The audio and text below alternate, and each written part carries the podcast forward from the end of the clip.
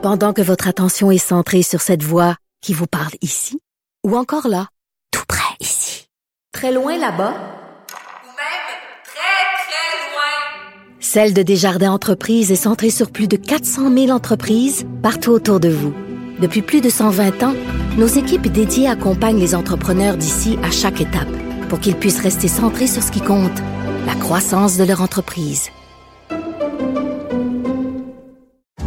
Parce qu'en immobilier, pour être à son affaire, suivez les conseils de nos experts.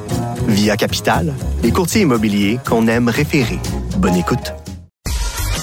Bonjour tout le monde, j'espère que vous allez bien. Alors si vous avez vu sur votre fil passer toutes sortes d'images de célébrités qui portent des robes ou des vêtements les plus extravagants les uns que les autres, c'est parce que c'était hier soir le fameux Met Gala 2023, donc le point culminant de l'année en termes de mode et d'avant-garde. J'avais envie de parler tout ça avec Andrew McNeely qui est chroniqueur mode au Journal de Montréal, Journal de Québec et styliste. Andrew, bonjour.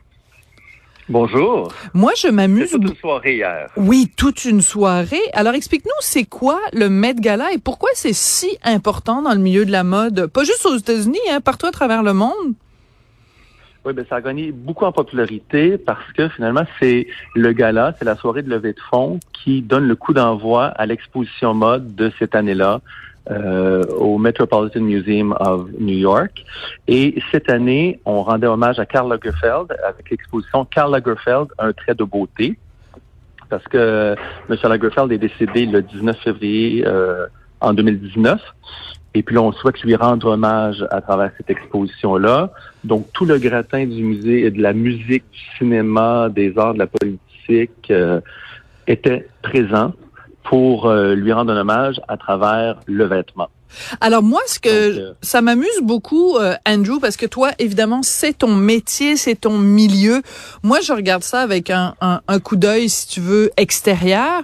Et il y a des trucs que je trouve un peu exagérés. Tu sais, je regarde, mettons, Kim Kardashian. OK, est arrivée, puis sa robe, c'était comme juste des colliers de perles. C'est comme si moi j'étais allée au Dollarama, j'avais pris plein plein plein de colliers de perles, puis j'avais dit à mon chum, regarde, me mettre tout nu, prends des colliers de perles du Dollarama, puis euh, tu vas prendre un, un, pistolet à colle, un, un glue gun, puis tu vas toutes me les installer sur le corps. C'est à peu près ça que ça ressemblait à Kim Kardashian. Est-ce que je suis trop méchante avec Kim? Ben, je pense pas que c'est le plus beau look. OK, d'accord. Je pense pas non plus que c'était son plus beau look à elle dans, dans l'histoire. Ouais. Elle, elle, a toujours euh, été audacieuse et extravagante pour ça, mais je pense pas que c'était le plus beau look. Ceci étant dit, la, la réalisation de la pièce est, est assez extraordinaire, mais non, c'était pas une des, des belles belles de la soirée. Je pense que le, avec la gaine en dessous, le, les, les skims de sa marque, je pense que c'était la, la valeur choc qu'elle a probablement réussi. Mais outre ça, euh, c'est ça. Je pense qu'on a fait le tour de, oui, de ce plan en disant ça, quoi. Parce que il y a plein de Mais gens dont. Oui, vas-y, vas-y, Andrew. Ben, en réalité, c'est que c'est l'occasion de, tous les, grands événements mondains, là, les Oscars, les Golden Globes, le Festival de Cannes. Le Met, le gala du Met, c'est vraiment les plus grandes extravagances, quoi. Parce que c'est souvent en, les plus grands couturiers font se surpassent à cet événement-là, sont associés avec des mannequins, des acteurs, des, des, des chanteurs, pour mettre de l'avant cette vision-là, ce qui va ensuite être déclinée ou revue, leur vision du moment. Donc, il y a beaucoup de pièces uniques exclusivement pour cet événement-là. Donc, on est dans le superlatif de tout. Là. Je comprends. Et, et je comprends tout à fait l'idée que la mode, c'est aussi euh, quelque chose de fondamentalement extravagant. C'est pas nécessairement des choses qu'on va porter au jour le jour. Mais je te donne un exemple. Il euh, y a le comédien Jeremy Strong, qui est donc la vedette de la série Succession. Il est arrivé là avec une chemise verte puis un veston brun. Moi, mon chum arrive à la maison avec une chemise verte, un veston brun. Je dis, tu te rhabilles parce que c'est hors de question qu'on sorte habillé comme ça. Mais au Met Gala, ça passe. Donc, c'est et puis en plus une chemise verte avec des froufrous. Euh, est-ce oui. que c'est obligé d'être parce qu'on est extravagant, parce qu'on est différent, parce qu'on veut faire parler de soi Est-ce que le critère c'est beau est complètement éliminé? Non, je pense que des fois, c'est un... Il... Non, je pense qu'on peut aimer ou pas aimer. Je pense qu'il était, un, il était hors terme, euh, hors thème Ouais. euh, à l'occasion parce que c'était beaucoup plus dans le noir, dans le blanc, dans le tweet, dans les perles, dans le cuir. Là. Donc, je pense que ça, c'est surtout qui qui était qui était pas habillé pour, il avait pas reçu le bon mémo. c'est ça que j'allais dire. si c'est un peu un choix, mais s'il faut penser à des marques comme Prada qui euh, font toujours des associations particulières de couleurs qui au début peuvent sembler choquantes, mais en bout de ligne, on s'habitue et ça finit par se retrouver euh, dans les dans les grandes surfaces aussi quoi.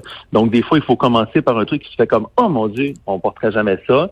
Puis après ça, ça devient plus accessible. On n'a qu'à penser, par exemple, au niveau du, du denim, les jeans skinny, quand c'est arrivé, tout le monde disait ça n'a pas de bon sens, ça n'a pas de bon sens. Puis là, on en, on en a vu partout. Puis on recommence avec les jambes plus larges. Puis les gens font comme, oh mon Dieu, je porterai plus jamais ça des portes plus larges. Mais dans deux ans, trois ans, Ouais. ça va être revenu à la norme. Donc, ça, ça évolue doucement comme ça. Ouais. Alors moi, je suis vraiment très curieuse de savoir euh, ce que tu penses. La, le rappeur euh, Doja Cat, donc, euh, qui portait un costume de, de chat avec vraiment une prothèse sur le visage, et euh, c'était un clin d'œil à Choupette. Choupette, c'était le chat de Karl Lagerfeld. Euh, je suis curieuse de savoir ce que tu penses de ça. Personnellement, je trouve ça entre quelque part entre ridicule et catastrophique, mais euh, mais c'est sûrement parce que dans deux ans, ça va être la mode de se promener avec une prothèse de chat. Je sais pas. Ah non, mais là, là, c'est parce que je pense qu'on est à- aux deux extrêmes dans, dans, Oui. dans ça. J'ai vraiment aimé son look. Ok. J'ai trouvé que c'était un hommage à, à Karl Lagerfeld, à son chat soupette. Je veux dire, c'est c'est complètement fou. Euh, je trouvais que c'était bien rendu. C'était la tenue, bon, outre peut-être les oreilles puis la prothèse euh, nasale. là.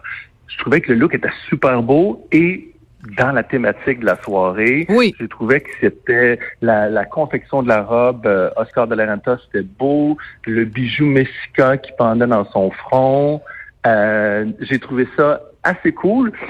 Plus cool finalement que le look de Jared Leto qui est arrivé en espèce d'énorme chat euh, à long poil ou encore Lil Nas X Ouais. qui était tout peinturé en argent avec les cristaux Swarovski. Entre les trois, je pense que Doja Cat euh, remporte la palme pour l'hommage à, à Choupette. Et Doja Cat, à toutes les fois qu'elle fait une sortie, c'est toujours un peu costumé dans son approche. Ouais. Donc, euh, C'était c'est logique. Dans son, dans son, dans son esthétisme, mais j'ai trouvé que c'était c'était chic. Bon, clairement, bon, les, les oreilles sur, sur la, la cagoule, le, le casque, le capuchon. Mais s'il n'y avait pas eu ça, ça aurait pu être une super belle robe, là. Oui, tout Hein, à fait, parce que courant des robes à capuchon, donc c'était bon. Oui, oui, c'est ça, parce que c'est une robe très dénudée dans le dos, avec comme une, une bretelle qui, au lieu d'être euh, à l'avant, est une bretelle vers l'arrière, et ça monte, et c'est un petit, une petite capine, comme portait mon fils. Quand mon fils était petit, il y avait une petite capine comme ça, Oui. avec deux petites oreilles, mais je pense pas que ça valait 350 000 dollars. Mais là, la robe de la rappeuse Doja C'est quand même assez particulier. Alors, parmi les gens qu'on attendait, évidemment, il y avait comme par exemple Nicole Kidman qui a reporté une robe qu'elle avait déjà portée, une robe magnifique, euh, toute euh, un rose pâle ou quasiment beige, euh, Oui. qu'elle avait portée dans une publicité justement de Chanel. Parce que Karl Lagerfeld, qu'est-ce que tu veux, il a habillé toutes les plus belles femmes du monde. Et ça, je trouvais ça touchant que ces femmes-là viennent rendre hommage à ce gars-là qui a été extrêmement important dans l'histoire de la mode. Oui, tout à fait. Puis d'ailleurs, cette robe-là de Nicole Kidman, encore une fois, c'est- un hommage, un clin d'œil euh, au, au génie du couturier. Et cette robe-là, comme tu, tu le disais si bien, c'était pour la publicité de Chanel numéro 5, réalisée par Baz Luhrmann en 2004. Puis Baz était là si hier soir. là, Ouais. oui, donc c'est ça. Donc c'est c'est tout ça, le même Dua Lipa, qui était une des coprésidentes, portait une robe d'archives de 1994. Penelope Cruz portait des, une robe euh, vintage aussi. C'est aussi dans le courant en ce moment de porter des pièces des collections antérieures. Donc finalement, cette thématique-là était hyper dans l'air du temps.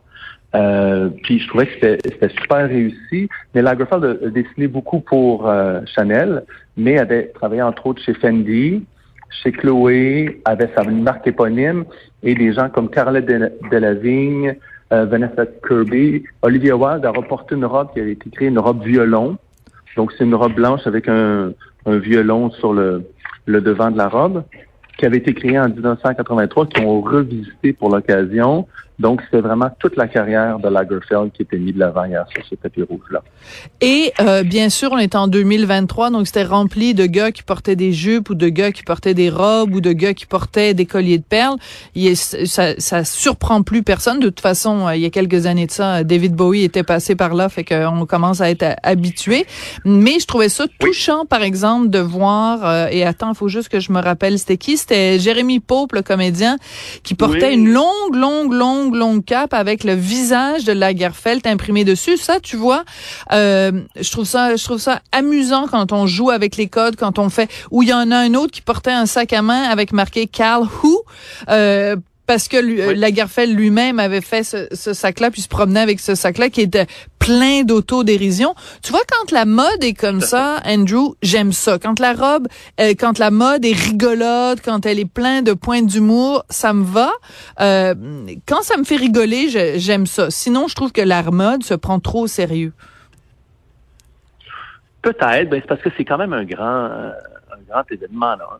Le, le gala du fait que les gens se prennent. Mais ça fait sortir la personnalité des gens. Jeremy Pope avec la, la, chemise, la, blouse en, avec la traîne, avec le célèbre euh, profil de Lagerfeld. C'est un gars souriant, c'est un gars sympathique, oui. pas au sérieux. Fait que là, ça se prêtait bien. Puis l'homme qui portait le fameux sac à main, c'était Olivier Hossein qui a créé cette euh, la tenue de Jeremy Pope. Et puis, il était très ami avec Lagerfeld. Donc, à l'intérieur de ça, des fois, c'est un microcosme de gens qui se connaissent et ça fait ressortir leur personnalité sympathique. Dans les, je trouvais que les hommes avaient presque des looks plus intéressants que les femmes hier. Le, le rappeur Bad Bunny, qui était habillé par le, le designer chouchou de tous, là, Jacques Mus, qui avait repris le, concept du tailleur de tweed, mais avec une euh, un étole couverte de camélia ivoire. Je trouvais que c'était beau aussi. Bon, l'étole peut-être que pour la tapis rouge, mais dans la, la vie, le le tailleur était super beau. Euh, Alton Mason dans la, une tenue tout en dentelle et en fleurs qui était aussi imaginée de la ligne éponyme de Karl Lagerfeld. Je trouvais que c'était assez intéressant. Donc, je trouvais que les hommes avaient fait un bel effort. Hmm.